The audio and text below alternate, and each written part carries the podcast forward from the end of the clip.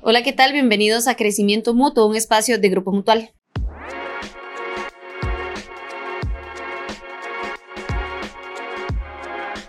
Les saluda JB Morera y hoy me acompaña don Jorge Benavides, economista. Don Jorge, bienvenido. Muchísimas gracias por la invitación, un placer estar acá.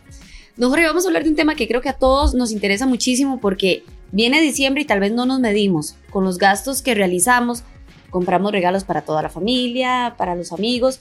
Llega enero y llego sin dinero. ¿Sí o no es algo que nos pasa por lo general a todas las personas? Mira, eh, no existe la cuesta de enero. Eso es un mito. Eso solamente es un justificante para el desorden que hice desde octubre, porque solo en Costa Rica pasamos de un viernes negro a un noviembre negro y ahora un prenoviembre negro que fue octubre. Entonces, tía, como va la cosa, vamos a empezar como desde julio el asunto. Entonces, eh, si una persona gana por quincena, sabe muy bien que todo el año vivió 15 y 30. No hubo ningún cambio. Diciembre vino eh, aguinaldo, vinieron tres quincenas más. Tal vez vinieron los dividendos de alguna cooperativa o alguna asociación que tenga. Y fue más bien, si vivió eh, extremadamente bien durante todo el año con dos quincenas, con más plata, la lógica me dice que tuvo que haber vivido de maravilla. No llegar a enero sin un 5. Y es que tenemos la maña de pensar que la plata se hizo para gastar. Y es mentira. Usted la plata la tiene para multiplicarla y para sumarla, no para restar. En ningún momento la ecuación dice eso. Y es que yo cuando me veo con más dinero, gasto más, porque digo, aquí tengo un poquitito más, entonces me voy a dar este gustito extra. Pensando en todas esas personas eh, que tal vez gastamos de más, me voy a incluir en esta lista, es recomendable recurrir a ahorros que yo ya tenía o tal vez pedir un préstamo para cubrir gastos de este mes que definitivamente yo digo no me van a alcanzar. Jamás. El ahorro como tal tiene un propósito. El ahorro es como ir al gimnasio, vos que te gusta el gimnasio. Eh, vos sabes que los primeros días en el gimnasio son los peores. Usted quiere morirse, usted quiere, usted no quiere más, ¿de acuerdo? Cuando vos ves los primeros resultados, ya haces de, esa, de ese gimnasio un hábito. Y pasa, usted no va un día al gimnasio y se está muriendo. Igual con la persona que ahorra. La persona que ahorra va y compra su primer artículo sin endeudarse y dice, pucha, esto funciona. Entonces ya no le voy a meter 10 mil a la quincena, voy a meterle 20 mil. Pero siempre le ponemos un nombre. El ahorro tiene que ser como un propósito. Es, no vamos a quitar ese propósito o esa meta que teníamos por gastar en un desorden que teníamos. No vamos a ir a pedir prestado tampoco, porque eso es hacer la torta más grande. Entonces, obviamente, ¿qué tiene que hacer usted? Así como usted fue desordenado en el mes de diciembre, eh, usted va a tener que socarse la faja y cómo? Reduciendo gastos. Una vez estaba yo en una carnicería la gente que, la gente que atendía eh, eh, se identificaba mucho con el programa y me decía un señor, eh, qué lindo habla usted, de verdad, yo cuando lo oigo, yo le compro a usted esa idea, pero ¿cómo ahorro yo si no me alcanza? Y le dije, deje de gastar. Hubo un silencio sepulcral y después todo el mundo empezó a reírse, hace, uy, qué cierto, pucha, es cierto. Entonces, usted lo que tiene que hacer es ahora un presupuesto, obviamente, y a ese presupuesto eh, quitemos la maña de poner el ingreso porque ya todo el mundo sabe cuánto gana. El asunto está o el secreto está en lo que está gastando. Y empezar a quitar gastos innecesarios para esa plata, entonces ahora sí, redistribuirla en lo que tengo que recuperar, que gasté en octubre, noviembre y diciembre. Bueno, ¿y cómo hago si tal vez yo nunca pues he tenido este hábito de ahorro, de ser tan ordenado, ordenada? ¿Cómo hago para generar estrategias y empezar? Nunca es tarde. Bueno, quiero empezar, si usted me da 3 a 5 puntos, ¿cómo hago para iniciar? Vea, facilísimo, se los voy a poner así. ¿Qué día es el Día de la Madre? 15 de agosto. Ok, ¿cuántos meses tenés para el 15 de agosto? Eh, agosto es mes 8. Ajá, estamos en el mes 1. Le quedan 7, ¿cierto? Ok, entonces, ¿por qué usted tiene que salir el 14 de agosto corriendo a pasar la tarjeta indiscriminadamente si usted tuvo exactamente 7 meses. para preparar el regalo? Usted sabe muy bien cuáles son las fechas especiales de la gente que usted quiere. Usted sabe cuál es el cumpleaños de su mamá, de su papá, de sus hijos, de su esposo, de su esposa. Así que lo primero que tiene que hacer usted es eh, empezar un ahorro para esas fechas especiales, porque ahí están. No se vale entonces con tantos meses de anticipación decir voy corriendo a comprar esto. No, no, no, no, señor. Segundo, su aguinaldo, usted debe de cuadrarlo desde hoy, no hasta que llegue diciembre. Lamentablemente sí lo tenemos eh, gastado eh, desde eh, mayo más o menos. Yo conozco gente que ya lo tiene gastado el día de hoy. Y usted no, usted tiene que planificar su em, eh, su aguinaldo a partir de hoy. Usted sabe que tiene que pagar marchamo en diciembre, entonces tampoco se vale estar el 30 de diciembre haciendo una fila como de 200 metros en una agencia Links a sabiendas de que usted pudo haber ahorrado ese marchamo que más o menos va a ser lo mismo que este año y que usted simple y sencillamente ya podría tenerlo a partir de octubre y ya en noviembre cuando sale está. Esto es una cuestión de planificar muy bien en la agenda los gastos que yo tengo. Vea que no te estoy diciendo algo que sea nuevo. Los cumpleaños, el día del padre, el día de la madre ya están estipulados. El marchamo ya está estipulado, el aguinaldo ya está estipulado. Entonces es una cuestión de planear es muy fácil. Lo difícil que la gente no quiere entender es que la gente hace el gasto un hábito, pero no hace el ahorro lo mismo. Entonces, olvídese. Le voy a dar un tip y esto grábese la gente que nos está viendo todo lo que está en oferta, en sale, en promoción, que son las tres palabras que hunden a... Porque se ríe, de verdad. Eh, Ay, porque me, siento tan identificada. Me, asusta.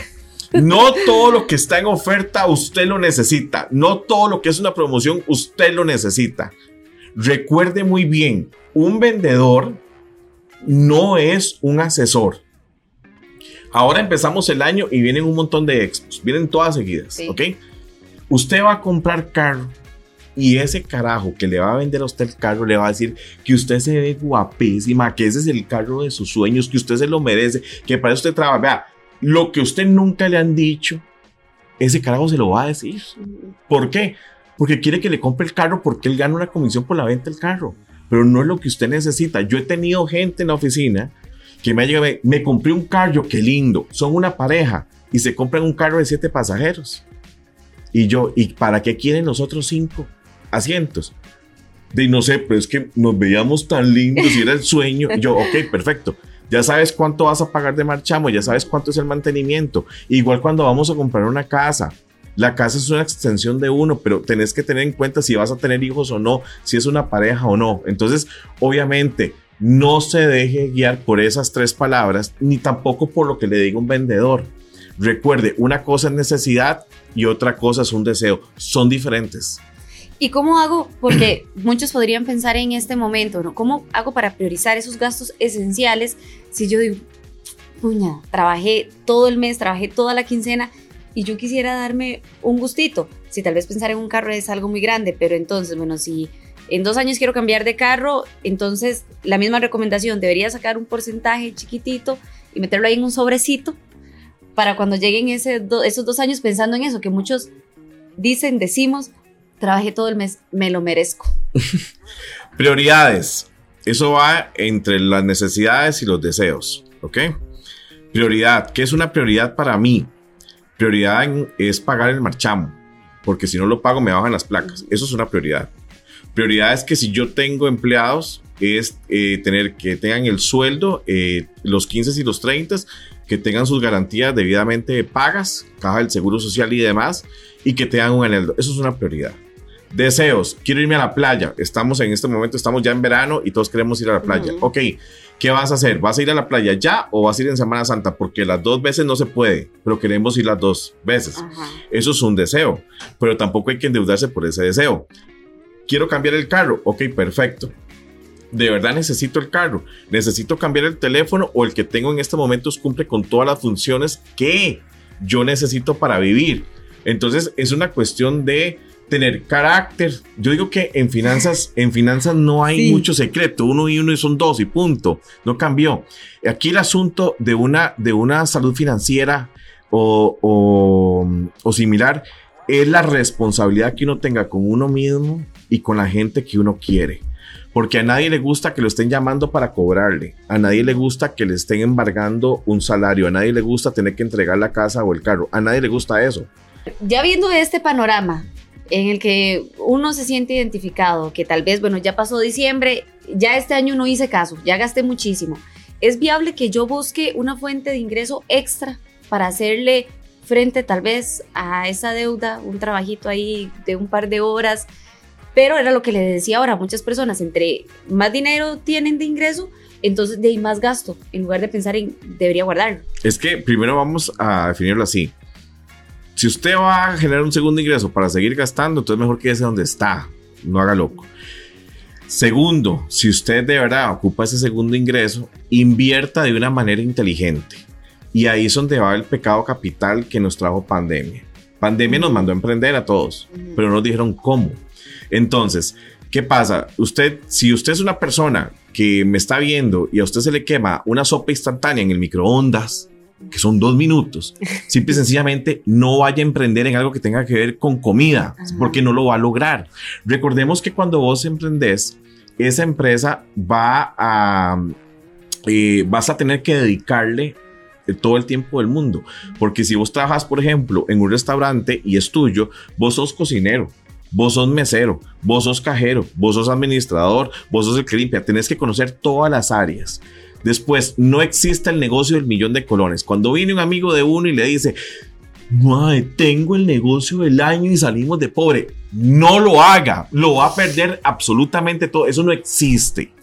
Entre más fácil, más fácil, lo único que va a perder fácil es la plata.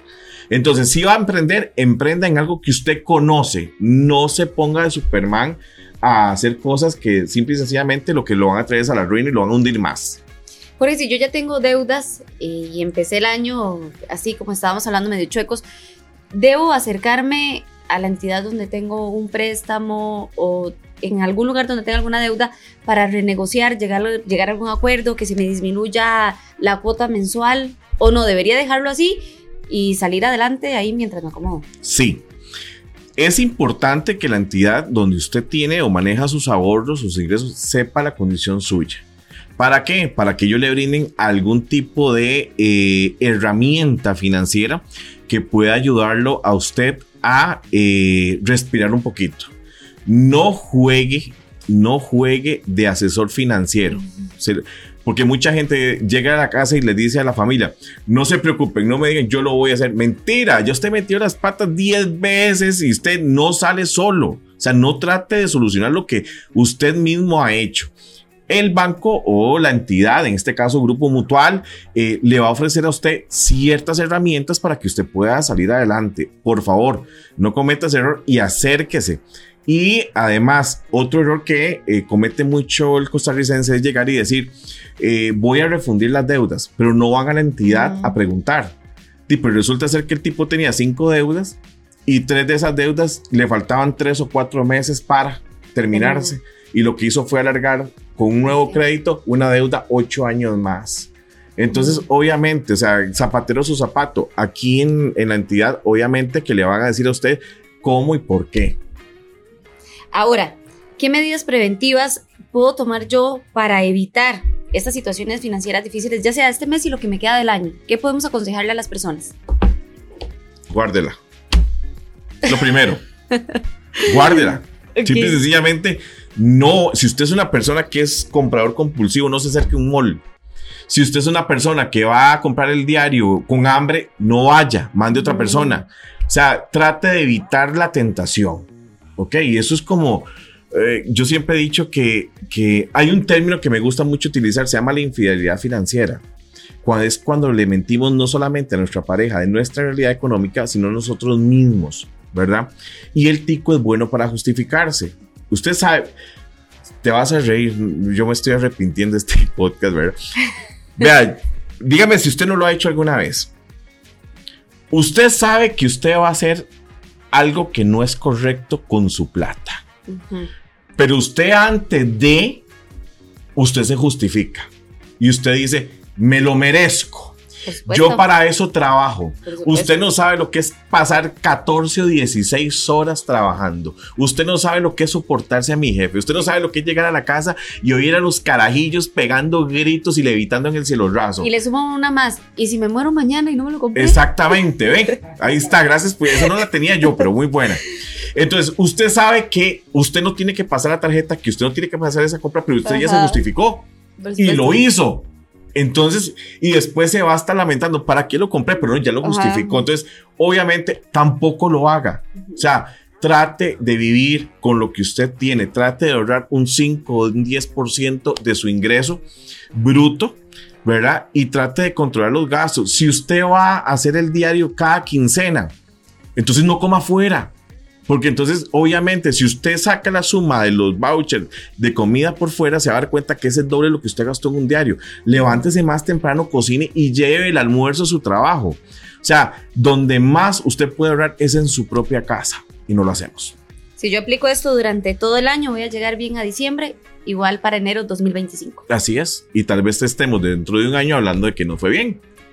Me parece. Aquí traeré mi estado de cuenta entonces para, para el 2025. Jorge, gracias por acompañarnos, de verdad, por darnos estos, estos consejos. Estoy segurísima que a muchos nos va a servir y de paso ya nos puso a pensar en que deberíamos buscar pues esa asesoría y esa ayuda para no gastar de más. Muchísimas gracias. Estoy para servirles. Jorge, y recuerde, si es crecimiento mutuo, Es, Es mejor. mejor.